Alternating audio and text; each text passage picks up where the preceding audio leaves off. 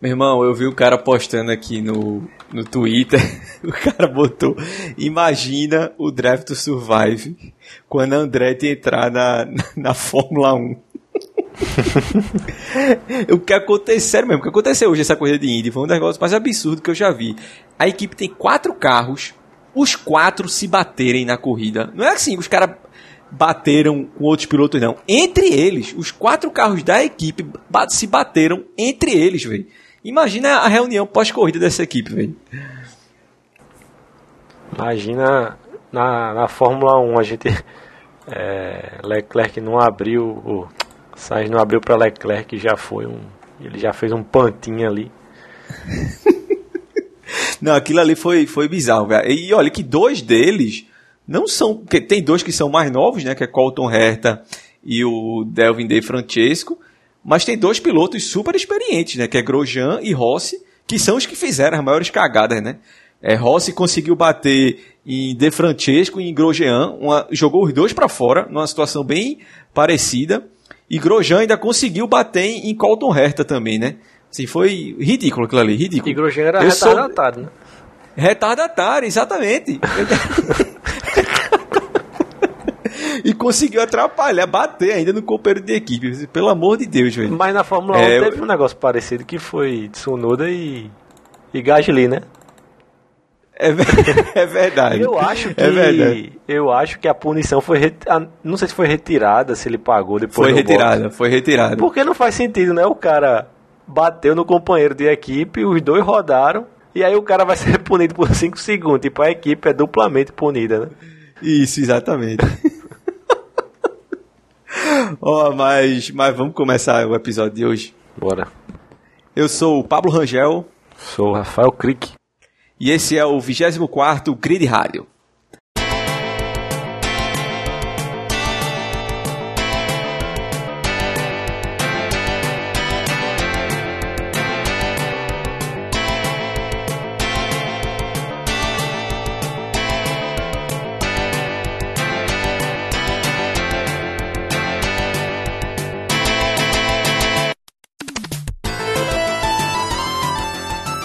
Rafa, a gente teve esse fim de semana o Grande Prêmio da Inglaterra, Fórmula 1. Foi uma corrida muito massa né, de assistir.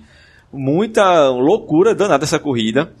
Tivemos a primeira vitória de, de Carlos Sainz, finalmente, né, na, na Fórmula 1. Tão esperada, tão sonhada por ele, vitória de, de Carlos Sainz. A última vez que um espanhol tinha vencido na Fórmula 1 foi com Alonso, em 2013. É, a gente teve um, um certo ressurgimento da Mercedes, né? Hamilton, em alguns momentos chegou até, eu achei até que ele ia vencer a corrida, dada como estava a situação da corrida em alguns momentos. Eu acho que se não fosse o safety car, inclusive, ele teria vencido a corrida. Mas a gente teve dois, dois episódios, vamos dizer assim, dois assuntos que, que permearam não, não só a corrida de, de hoje, mas também o, o fim de semana, se a gente considerar a corrida da, da Fórmula 2. O primeiro deles, e aí é, você até fez questão da gente abordar esse assunto por conta de algumas críticas que, que a gente recebeu por ter sido mal por termos sido mal interpretados da última vez que a gente falou desse assunto, que é sobre o halo. A gente teve um, um acidente fortíssimo hoje no, na, na, largada da Fórmula 1 e teve um acidente bizarro ontem, quer dizer, hoje mais cedo, né, cedinho na, na Fórmula 2. Pode contar um pouquinho o que é foi que aconteceu? É, na Fórmula 2, é, a gente teve um acidente que eu acho que foi até mais feio. Pode, ser, pode ter sido plasticamente menos plástico, né, o acidente, uhum. mas eu acho que foi mais perigoso. Isso, também do acho. que o da Fórmula 1, né, que o carro houve um toque de dois carros, um foi para grama e aí o, o cara virou passageiro, enquanto que o mesmo cara que tocou foi quem sofreu o acidente lá na frente, na curva.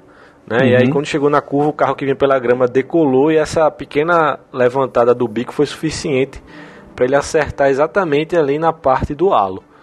Né? Então, Isso. assim, com certeza, se não tivesse o halo, esse acidente seria muito parecido com aquele que matou o piloto, fugiu o nome dele agora, em Suzuka, que ele entrou, ele entrou embaixo do, do guincho, né, do, do caminhão. Jules Bianchi? Isso, Jules Bianchi. Porque assim, a, o carro foi exatamente na, na altura da, da cabeça do piloto, né? Isso. E mas o halo acabou protegendo, não teve nada demais. E o Que segundo acidente foi o da corrida, né, que todo mundo viu. O, o toque entre Russell e Gasly. Russell acabou guinando o carro para a esquerda e foi roda com roda, acabou catapultando o carro de Guanizu. de Guanizu, que ficou de cabeça para baixo. O Santo Antônio, inclusive, não, não sustentou, né? Aí Uhum. tem algumas pessoas já estão até fazendo essa crítica, né? Que a, a FIA devia passar por uma investigação maior com relação a, a essa durabilidade do Santo Antônio, que acabou se desfazendo, né? Com o atrito tanto no asfalto quanto na brita. Uhum. E o carro acabou sendo catapultado ainda no final da brita e passou por cima da barreira de pneus e, e parou entre a barreira de pneus e a grade, né? Mas acabou o- mais uma vez o halo sendo fundamental para salvar mais uma vida na Fórmula 1. Isso. O, em relação à batida da GT, GP2, para o pessoal entender a gravidade mais de forma mais precisa, é, foi o israelense Roy Nissany, né? Ele espremeu para fora da pista o norueguês Dennis Hauger. E aí era assim, eles vinham, era uma, ia ter uma freada, uma curva para a esquerda. Hauger botou por dentro para passar e Roy Nissany espremeu ele para fora, né? Ah, Por dentro ali para esquerda. Então, Dennis Hauger, ele passou pela grama, ele veio travando, roda tudo, ele meio que cortou a curva, né? Só que quando ele cortou a curva, foi exatamente quando o próprio Roy Nissany, que jogou ele para fora, vinha passando, então ele acertou em T o carro do cara, que assim, é a batida mais perigosa, mais temida que a gente tem na, no automobilismo, é justamente essa batida em T, né? Que é, é o mais vulnerável ali pro, pro piloto, que se ele bate de frente ou se ele bate de lado, ele tá mais protegido pelo carro. A batida em T, ela é a mais perigosa. E foi uma batida em T com o carro vindo catapultado, né? Então ele foi diretamente mirando no, no, no capacete do piloto ali, né? E ele foi, foi literalmente salvo pelo halo, né? Já o, o, o acidente de Guanizu, você até falou uma coisa interessante aqui. Eu tava comentando com uns amigos meus na, no, num grupo aqui durante a corrida, que eu acho que o halo, a grande diferença do, do halo teria que ser, é, e foi, né, também no caso, quando ele, que ele, ele saiu se arrastando pela brita, ele é catapultado, ele pula a barreira de pneus, né, ele fica preso ali entre a barreira de pneus e o muro de. o alambrado da, da torcida. Tem até uma, uma foto espetacular. Acho que tu mandasse no grupo lá da gente, não foi? Que é o carro espremido e Guanizu dentro do carro ali ainda. Eu acho que ali foi a maior diferença que o Halo fez, porque. Assim, também teve a questão do carro de cabeça para baixo, mas é como você falou, era pro Santo Antônio ter protegido ele aí, porque foi o que eu comentei com meus amigos. Disse, olha, é, isso aí, o carro de Fórmula 1 há muito tempo, muitos anos antes do Halo, ele já era projetado para, no caso de, de ficar de cabeça para baixo, o Santo Antônio ter uma altura suficiente para a cabeça do piloto não raspar no chão, né? Ele vai, vai ficar empenado ali, o Santo Antônio, o, o ângulo ali do Santo Antônio até o, o bico do carro, a frente do piloto, é o suficiente para para o piloto não raspar com a cabeça no chão e o Santo Antônio dele não aguentou, né? Tem até, eu lembrei até de um acidente uns anos atrás, acho que foi em 2016, se não me engano, 2014, não vou lembrar mais, de Maldonado. Maldonado estava na, na Renault e no Bahrein.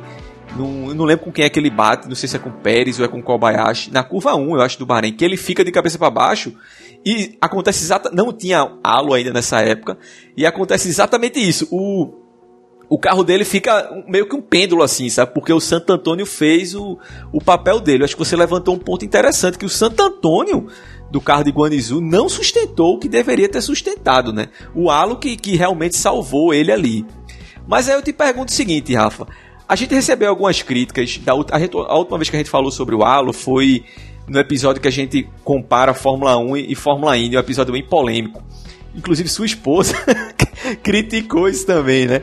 Inclusive esses meus amigos também criticaram. Disse, ah, Pablo acha que o halo é ruim porque é feio. Eu disse, não, pessoal, não não foi bem assim o que a gente falou, né? Eu acho que não foi bem. Comenta um pouquinho que não é bem assim a gente achar que o halo é feio e pronto, é uma bosta, né? Pois é, a, a gente acabou le- levando o debate para esse lado e gerando interpretações que não era o que a gente queria dizer. Então, apenas para esclarecer, pelo menos a minha opinião, acho que você concorda. O, ninguém duvida hoje em dia que o halo é um item essencial na Fórmula 1 e é Sim. um passo que não ninguém vai voltar atrás. Exato. E assim, como toda é, modificação, como toda intervenção que acontece, sempre vai gerar uma, todo- toda novidade, a palavra é essa, como toda novidade, sempre vai ter uma certa resistência. Um estranhamento, né? Se você voltar para o ano 2018, que eu acho que foi o primeiro ano do Halo, inclusive alguns pilotos reclamavam do Halo, né? Porque naturalmente o Halo ele retira um pouco da visibilidade do piloto, é evidente, né? Tem um, um um bastão assim na sua frente e acaba é, impedindo um pouco e até atrapalhando um pouco o reflexo do piloto. Mas, como a gente sabe, isso é tudo questão de costume né? E se você botar na balança a, a estética do carro de Fórmula 1, a, a visibilidade que o piloto perdeu, né? a aerodinâmica do carro de um lado e a segurança do outro, é óbvio que a balança vai pender para o lado da segurança. Uhum. A gente já teve vários exemplos de acidente que o halo pode ter sido essencial para salvar vidas. Né? Hoje a gente teve dois. Um Uhum. na Fórmula 2 e um na Fórmula 1. A gente teve o caso em Monza que Verstappen colocou o carro em cima do carro de Hamilton. Isso. A gente teve o caso passado, né? emblemático de Grosjean que o carro virou uma bola de fogo, mas o, evidentemente o halo não protegeu ele do incêndio, mas o halo protegeu ele da batida no guarda-reio Isso. né? Exatamente. Porque o guarda-reio cedeu, o carro entrou né, no guarda-reio, se partiu em dois e se não fosse o halo, provavelmente o guarda-reio ia decepar ali a cabeça de, É de verdade. Grosjean. Então, esses são alguns exemplos em que o halo se mostrou essencial, fundamental e que é um passo que não vai ser dado mais para trás. Né? É daí Uhum. para frente. A única coisa que nós criticamos era como encaixar melhor esse item de proteção no carro Uhum. né? E nós, como o episódio na época era comparando a Fórmula 1 com a Fórmula Indy, nós achamos que o aeroscreen, que é o item de proteção da Fórmula Indy usado para proteger principalmente a área da cabeça do piloto, se encaixa muito melhor no carro da Fórmula Indy do que o halo se encaixa no carro da Fórmula 1, né? Foi, Uhum. foi apenas essa a conclusão e que, em hipótese alguma, a gente defendeu que o halo devia ser retirado, que o halo não serve, que o halo Isso, exatamente. impede, ah, a gente não consegue nem desenhar o carro de Fórmula 1. Não, isso aí é besteira. então, assim, o halo é essencial, não tem como, como voltar atrás. né? Exato.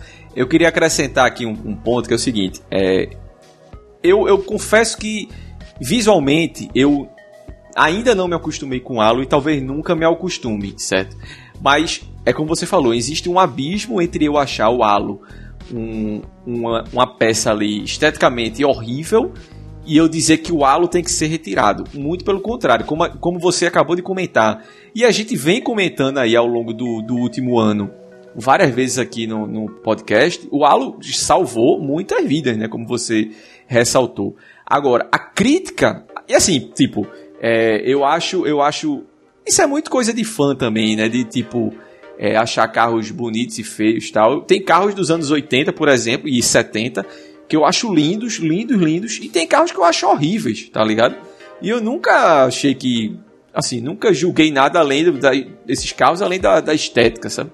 É a mesma coisa isso. Por exemplo, a gente comentou muito no início do ano sobre como esses carros estavam mais bonitos esse ano. Eu, eu particularmente acho a Ferrari, a, a Mercedes e a Aston Martin esse ano são carros lindíssimos pra mim, sabe?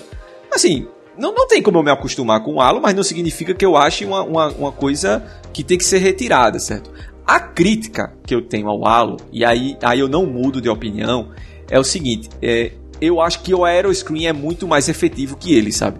E eu não entendo até hoje por que a Fórmula 1 é, optou pelo halo e não o aeroscreen, que na época ele testou os dois, sabe? Eu não sei se foi uma questão política, porque o aeroscreen foi uma foi desenvolvido, foi criado e desenvolvido pela Red Bull, né? A Red Bull que defendia muito é, optarem pelo aeroscreen. Não sei se houve alguma questão política aí, porque assim, eu, eu penso muito em três acidentes, que é o primeiro, o de massa, o da mola de massa, em 2009, certo? O segundo, o próprio acidente de Jules Bianchi, que você comentou, E o terceiro, que foi o acidente de que matou Justin Wilson na, na Fórmula Indy. E talvez esse acidente de Justin Wilson, que foi algo que aconteceu semelhante com o de Massa, veio peça voando e acertou a cabeça dele, é, tenha feito a Indy escolher o aeroscreen e não o halo, sabe? Porque assim, são três acidentes que o halo não protegeria. Não protegeria os pilotos, porque o halo é vazado. Ele assim, ele é muito vazado, né? Tem aquela coluna no meio e só aquela mola que Massa recebeu né, no rosto ali, o Alan não teria protegido ele disso. Massa teve muita sorte de não morrer ali, né?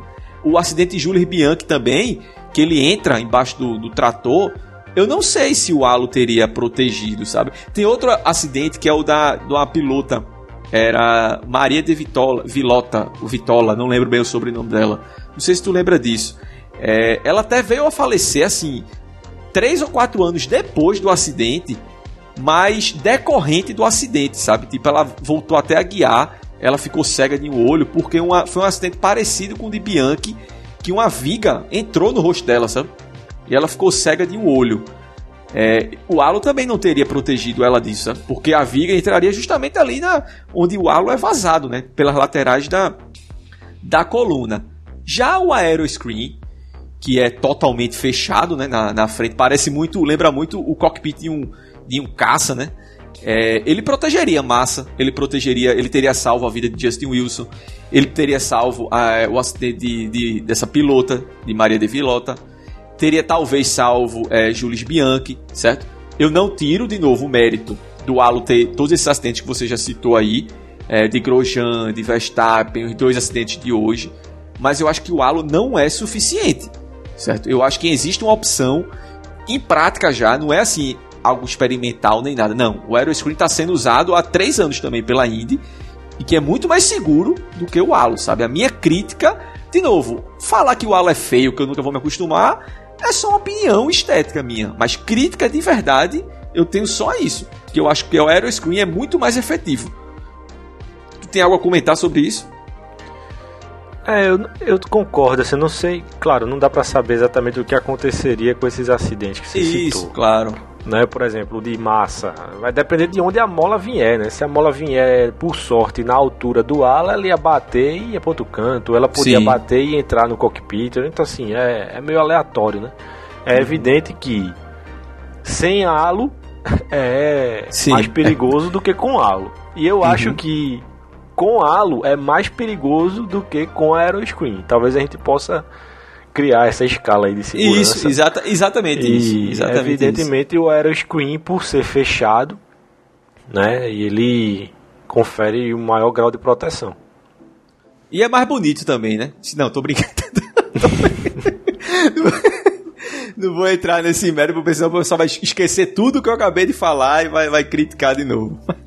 Mas fica aí o, o nossa, nossos esclarecimentos sobre o halo, né?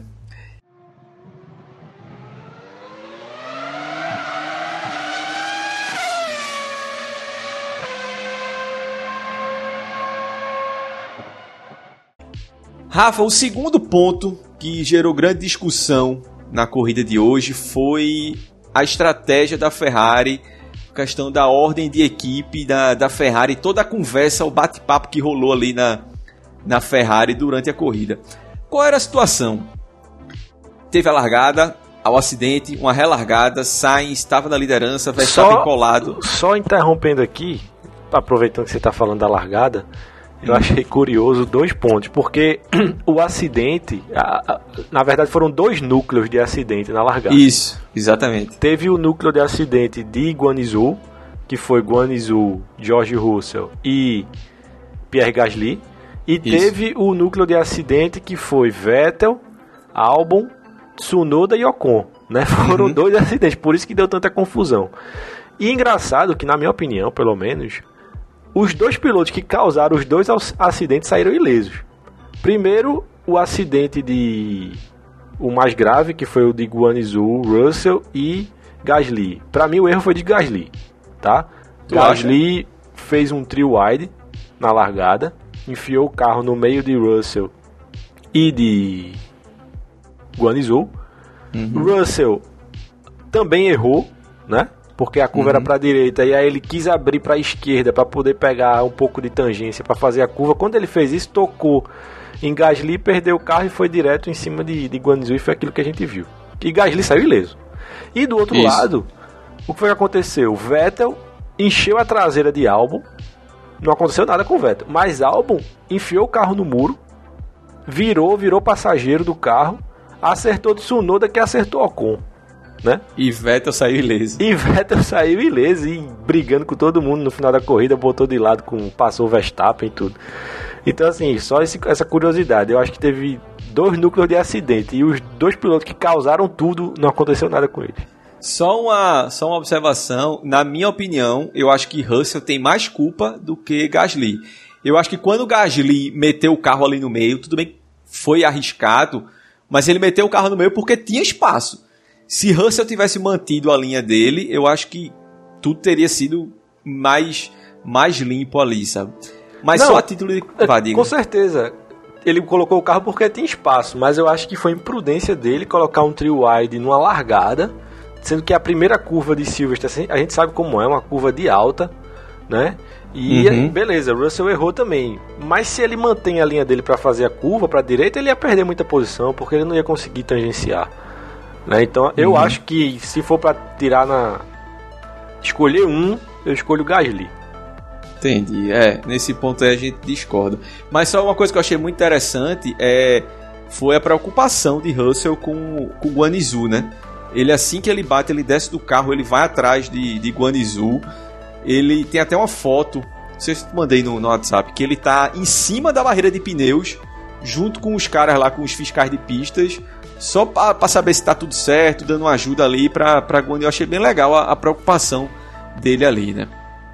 Mas voltando, a gente tava na corrida, a situação era Verstappen na liderança, que ele passou Sainz depois de um erro de Sainz. Depois vinha a dupla da Ferrari, Sainz e Leclerc, né? E Hamilton em quarto. Sendo que Hamilton vinha tirando muito tempo dessa galera, ele vinha se aproximando dessa galera, né? Verstappen tem um problema no carro, um pneu furado que eu não sei se o pneu furado que danificou alguma coisa no carro dele ou se foram dois problemas juntos, porque ele para no box, tira o troca o pneu, volta e ele reclama, ó, oh, meu carro tá uma bosta. Não dá para guiar, tá tudo errado aqui e a, a, a Red Bull fala: "É, tem algum erro, de fato, tem alguma coisa errada no carro. A gente não tem o que fazer, mas assim, dá para você ir até o final." O carro vai estar com menos desempenho, mas dá para ir até o final, salvo que der para salvar de pontos aí. E aí Verstappen virou carta fora do, do, do, baralho ali na briga pela vitória, né? Então a gente tinha Sainz em primeiro, Leclerc em segundo, mais rápido do que Sainz, certo? E Hamilton em terceiro, tirando muito tempo dos dois. Hamilton vinha fazendo volta mais rápida atrás de volta mais rápida, se aproximando das duas Ferrari, né? Então aí vem o primeiro ponto que, que a gente comenta da, de, da estratégia do jogo de equipe da Ferrari, né? Você tem dois pilotos, certo? É, um deles, teoricamente, ainda está disputando o título, ainda é uma, uma ainda existe alguma esperança ali na, na briga pelo título, certo? Ele vem mais rápido do que o cara da frente e tem um cara vindo atrás mais rápido que os dois, certo? Ou seja, o que todo mundo esperaria é, meu irmão, abre aí e deixa o cara deixa o cara passar que ele vai se embora, né? Eu acho que a Ferrari demorou muito para fazer essa para dar essa ordem. Ele até fala algumas vezes para Leclerc, né? Tipo, ó, vocês estão livres para brigar, estão livres para brigar. Ele disse, meu irmão, não vou não vou dar um, uma de louco aqui, meter um dive bomb no, no meu companheiro, mas assim, ele tá me atrapalhando, né? E quando a gente pensa exatamente na Ferrari, que é aquela equipe que em qualquer situação a Ferrari jamais vai, vai priorizar um piloto frente aos objetivos da equipe, né? A gente tem isso como. Todo mundo sabe que isso é lei na, na, dentro da Ferrari. Todo mundo ali é piloto para a equipe. Se o cara que está com mais chances de dar o título para a equipe é Leclerc, vai todo mundo trabalhar para Leclerc. Isso aí todo mundo já sabe dessa fama da Ferrari, né? E a Ferrari ficou ali, enrolando, enrolando, enrolando ali, e Hamilton chegando. Hamilton chegando, né? Aí o que foi que aconteceu? Na volta 26, metade da corrida, Leclerc parou. Depois, quer dizer, Sainz parou antes, né? Sainz parou. É, e Leclerc assumiu a liderança. Hamilton vinha tirando, vinha tirando. Leclerc parou na volta 26. Hamilton assumiu a liderança. Hamilton só foi parar oito voltas depois. tamanho o, o, o, estado bom que o, os pneus dele estavam, né? A gente até comentou que ele falou no rádio: Ó, meus pneus estão bons, meus pneus estão bons. Ele estava liderando a corrida, Leclerc atrás de Sainz e Leclerc não passava Sainz de jeito nenhum. Sainz se defendendo e a Ferrari segurando, segurando, segurando. A gente até comentou, né? Desse jeito o Hamilton vai parar e vai voltar na liderança ainda. Depois de muito tempo, muito tempo, a Ferrari mandou, chegou para Sainz e disse: Ó, ou você vai virar na casa de 32 baixo, ou então deixa o cara passar. Na volta seguinte, ele não virou e disse: Ó, então deixa o cara passar. Aí ele, ele tirou o pé para Leclerc passar, né? Depois assim de quase 15 voltas desse desse lenga-lenga, né? E Hamilton só não assumiu a liderança porque ele fez uma parada muito ruim. Enquanto as, as Ferraris fizeram parada na casa de 2,5, a parada de Hamilton foi 4,6. Ele até comentou, assim, por que eu voltei tão atrás? E os caras falaram, não, a parada da gente foi, foi muito ruim. Desse primeiro ponto, tem outro fato que a gente vai comentar aqui sobre a, a estratégia da Ferrari. Desse primeiro ponto, da Ferrari demorar tanto para inverter a posição dos pilotos. O que é que tu acha disso? O que é que tu tem a comentar sobre isso? Olha, é, não é, como você falou, né? Não, não é comum a gente ver a Ferrari fazendo o que ela fez hoje porque ela sempre dá prioridade ao piloto que está disputando o campeonato. Né? Uhum. Eu achei inicialmente que era por conta do problema na asa que Leclerc tinha. Né? Leclerc, na relargada, ele se tocou com Pérez, acho que na curva 3 ou 4, e acabou arrancando um pedaço da lateral da asa dele. Isso. Né? Então, inicialmente, até a gente até conversou no grupo, eu achei isso, né? Que como ele estava com essa asa danificada, talvez a Ferrari estivesse pensando em trocar a asa dele no box. Então, não faria sentido ela, é, ela ordenar que Sainz abrisse para Leclerc para depois no box Leclerc perder mais tempo do que Sainz e novamente voltar atrás de Sainz. Né? Se fosse para abrir, que fosse para abrir uma vez só e não uhum. duas. Mas, isso. até Gustavo comentou no grupo depois que não fazia sentido isso porque ele tava, apesar de Hamilton estar tá chegando, mas Hamilton estava chegando nos dois, nele e em Sainz. Né? E Leclerc estava mais rápido que Sainz, mesmo com a asa danificada.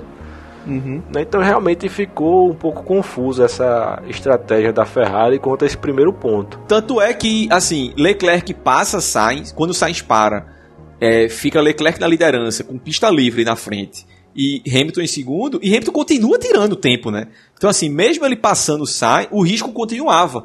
De, não era Sainz que estava fazendo Hamilton chegar, né? Hamilton estava mais rápido que os dois, como você citou. Agora sim, eu vou dizer uma coisa. Nesse ponto, a gente fala tanto em quer passar, passa na pista. Eu vou ser bem sério. A gente, eu entendo assim. Inclusive, a gente comentou no grupo, eu falei muito isso, meu irmão, que burrice é essa da Ferrari?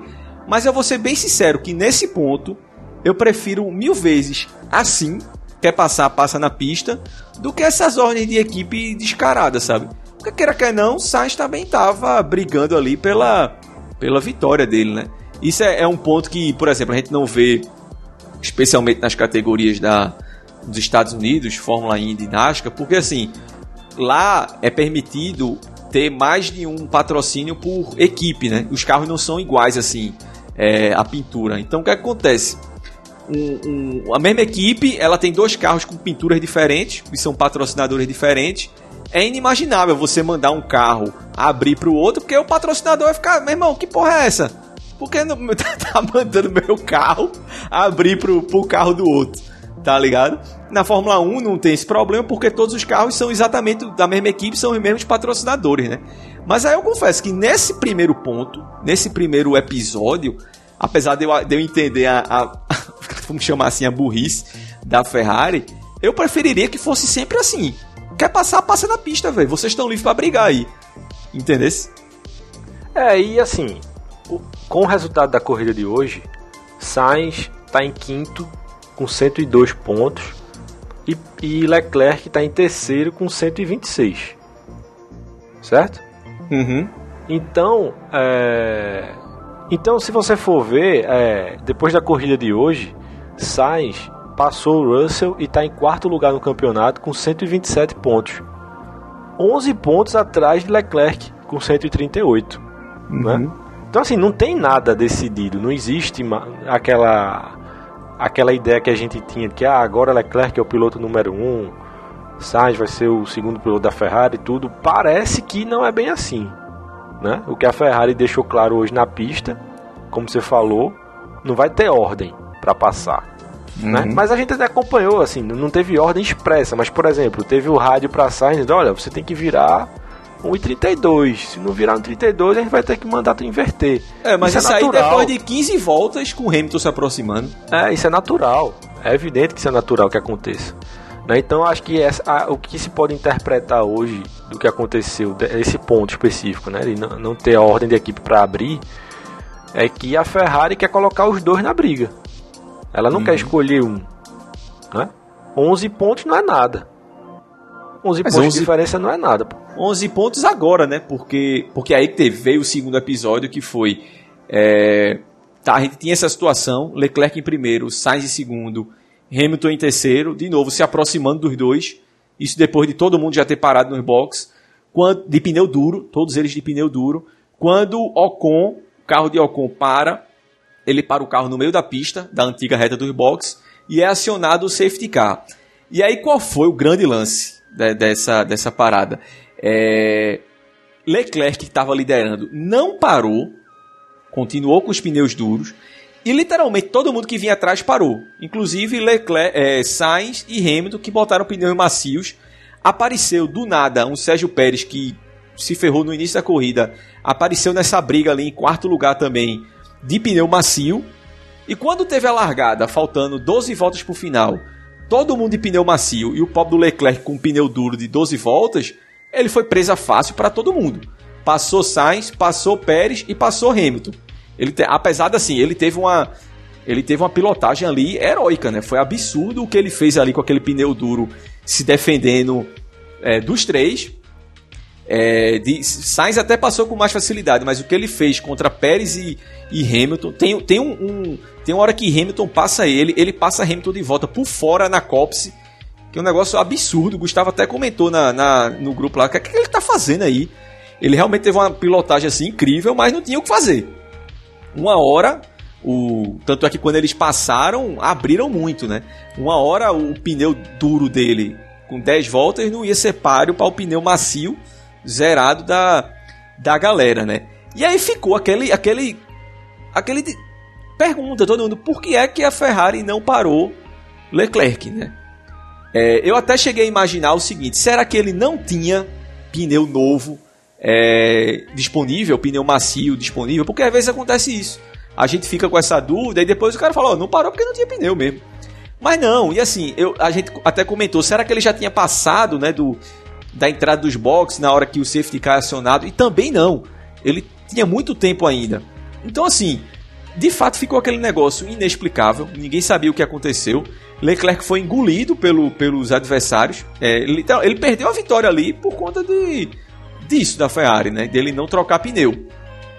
E aí depois da corrida, eu passei quase uma hora assim em um monte de site procurando alguma declaração, alguma coisa, até que eu vi uma entrevista com o Binotto, Matias Binotto, chefe de equipe da Ferrari, que ele fala o seguinte: foi uma decisão nossa que vê, vê o que ele pensou. Ele disse: a gente não queria parar os dois junto, porque ia dar merda, ia prejudicar um dos dois, sabe? Como a gente já viu várias vezes, né? Tipo, para dois pilotos juntos, o cara que vem atrás se fode. E aí ele fala: a gente teve que priorizar alguém, a gente escolheu priorizar Carlos Sainz. Então a gente parou só ele. A gente até achou que talvez o, os pneus macios fossem durar menos do que as 12 voltas, o pessoal ia ter problema ali nas últimas voltas, mas não teve. Essa foi a explicação oficial da Ferrari, certo? Mas aí eu te pergunto o seguinte, Rafa: qual o sentido disso porque se você vai escolher priorizar um dos dois, se você tem um cara que está mais perto de disputar o título, veja, como você comentou aí, a diferença é de 11 pontos agora. Não era antes da corrida, era muito mais, certo? Do que 11 pontos. Se você tem um piloto que está mais bem classificado no campeonato e esse piloto está liderando a corrida e constantemente foi durante a corrida mais rápido que o, o, o companheiro, por que é que você prioriza o outro? O que está atrás do campeonato, o que está atrás da corrida que está mais lento na corrida. Isso é o que eu não, não tenho a menor ideia de, de que raciocínio é esse que a Ferrari teve, velho. Tu, tu, tu consegue explicar de alguma forma isso aí? É, quando, como você falou, eu botei até no grupo a foto do. Acho que alguém tweetou. O momento da bandeira amarela, quando o álbum foi. Quando o Ocon encosta o carro. É, Leclerc era o líder da prova, então tinha esse receio, né? Será que ele já tinha passado uhum. a entrada do box? Mas não, ele não tinha passado ainda, que foi uma escolha realmente da Ferrari. E uma curiosidade, uhum. assim, ah, se você pegar os primeiros colocados, a a Red Bull conseguiu parar os dois. Conseguiu parar Pérez, conseguiu parar Verstappen, porque a distância entre eles era muito grande. Isso, né? Então não ia formar aquela fila, aquele engarrafamento na entrada do box da equipe. Primeiro parou Pérez e depois de 20 e poucos segundos veio Verstappen e parou. A Ferrari não ia conseguir fazer isso. Porque se Exato. ela chama os dois, ia engarrafar. Né? Ia prejudicar quem chegasse por último, que naturalmente ia ser Pérez. Aliás, Sainz. Sainz. É... Então, assim, não dá. É por isso que a gente dividiu em duas partes. Primeiro, na pista, né, que não teve a ordem para abrir, e segundo, no box. Que aí foi uma escolha deliberada da Ferrari, totalmente inexplicável. Porque, uhum. como todo mundo sabe, o campeonato que vale mais é o campeonato de pilotos. Né? Todo mundo lembra quem foi o campeão, o piloto campeão. É mais fácil você esquecer qual foi a equipe campeã do que quem foi o piloto campeão. Né? Porque em termos de pontuação para a Ferrari, não ia fazer diferença nenhuma. A pontuação foi a mesma para a equipe. Isso. Mas é evidente que isso fica em segundo plano. Em primeiro plano fica o campeonato de pilotos. E não tem explicação para o que aconteceu. Porque, como você falou, Leclerc era o líder da corrida. Leclerc é o piloto que está com melhor pontuação da Ferrari e em condições agora de disputar o título com Verstappen. E devia ser dele a preferência, isso é óbvio. Né? Uhum. Não sei. A única explicação que tem é que Sainz fez a pole, foi a primeira pole dele e ele nunca tinha vencido uma corrida. Mas aí lá, quando você olha por questão, pra... por questão motivacional, por questão de equipe, seja lá o que for. A Mas é que, tá. eu consegui enxergar é isso. Mas é, in, é inimaginável você pensar isso exatamente na Ferrari que, que irmão, foda-se a motivacional do, do cara, é equipe. Exatamente. E assim, tem um ponto aí, você comentou que, que é importante, mas assim, você fala que não é ninguém lembra do campeonato de construtores, isso é verdade, mas para as equipes é muito importante por conta do dinheiro, né? É a, é a, é a, qualificação, a classificação do campeonato de construtores que distribui a verba do, do, do ano seguinte. Então, para a equipe é muito importante o campeonato de construtores. A questão é, não faz diferença para o campeonato de construtores. Exatamente. Se é Leclerc se, em primeiro, se o... Sainz em segundo, ou se é Sainz em primeiro, Leclerc em segundo. Pois é, a pontuação da Ferrari é a mesma. Pra Aí você vê, campeonato outra de construtores coisa, é a mesma coisa. Se, outra coisa que não faz sentido. Hoje, Leclerc está 43 pontos atrás de Verstappen, certo? Se ele tivesse vencido a corrida, se ele tivesse vencido a corrida, ele estaria 22 pontos atrás de Verstappen. Ou seja, uma corrida atrás. Pois é. Tá uma ligado? vitória de Verstappen. Aí você vê, Verstappen está dominando o campeonato, uma equipe que é desafiante, no caso a Ferrari. Você tem que aproveitar todas as oportunidades que a Red Bull der. E a Red Bull deu uma oportunidade hoje, que foi o carro de Verstappen, não rendeu. Verstappen marcou ponto hoje ali na bacia das almas ali, né? No final do grid, sustentando, fechando o Mick Schumacher de todo jeito. Era assim, não, eu não consigo ver sentido nisso. E eu vou mais além.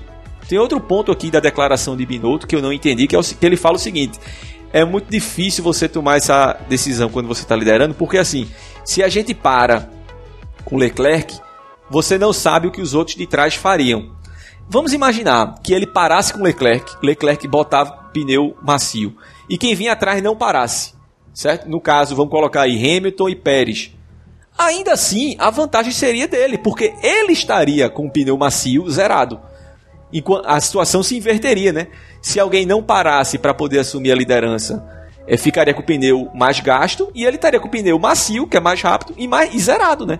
A situação se inverteria. Então, assim, eu não consigo ver lógica nenhuma nessa, nessa explicação de, de Binotto. Eu acho que foi legal pra caramba. Eu gostei de ver Sainz vencendo. O cara tá só fazendo merda o ano inteiro. Eu ainda gosto muito de Sainz. Eu acho que ele é um piloto muito capaz. É... Foi legal ver ele vencendo a primeira vez. Mas assim, eu acho que a Ferrari tirou a vitória de Leclerc, assim, por pura burrice mesmo. Os caras não sabiam o que estavam fazendo ali, velho.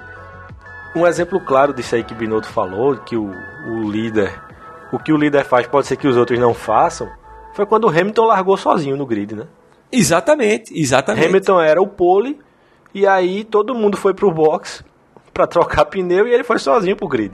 Exatamente. Né? Acontece. Pode acontecer. Como aconteceu... É o risco. É o risco que corre o cara que tá na liderança. Agora, como Mas você é que falou, tá. se ele. A, a conta a ser feita era. Se só Leclerc parar, digamos que ninguém pare, só ele. Obviamente que se ele parasse, Sainz não ia parar, porque senão ia engarrafar, né? Isso. Então, só Leclerc para. Onde é que ele volta? Provavelmente ele ia voltar em quarto, eu acho, ou em terceiro. Isso. Isso, terceiro ou quarto, exatamente. E sendo um na frente dele, o companheiro, Sainz, com um piloto mais gasto, com um pneu mais gasto, não ia oferecer nenhuma resistência.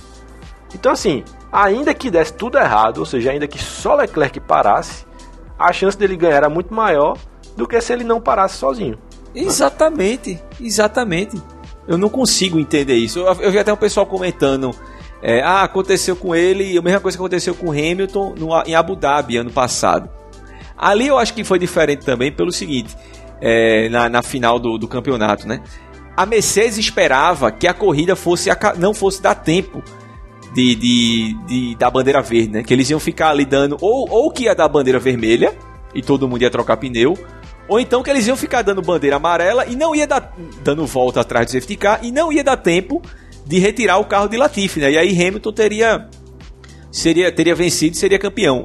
O raciocínio da Mercedes foi esse. Aí eu até entendo, não foi o correto, mas eu entendo os caras terem pensado nisso, né?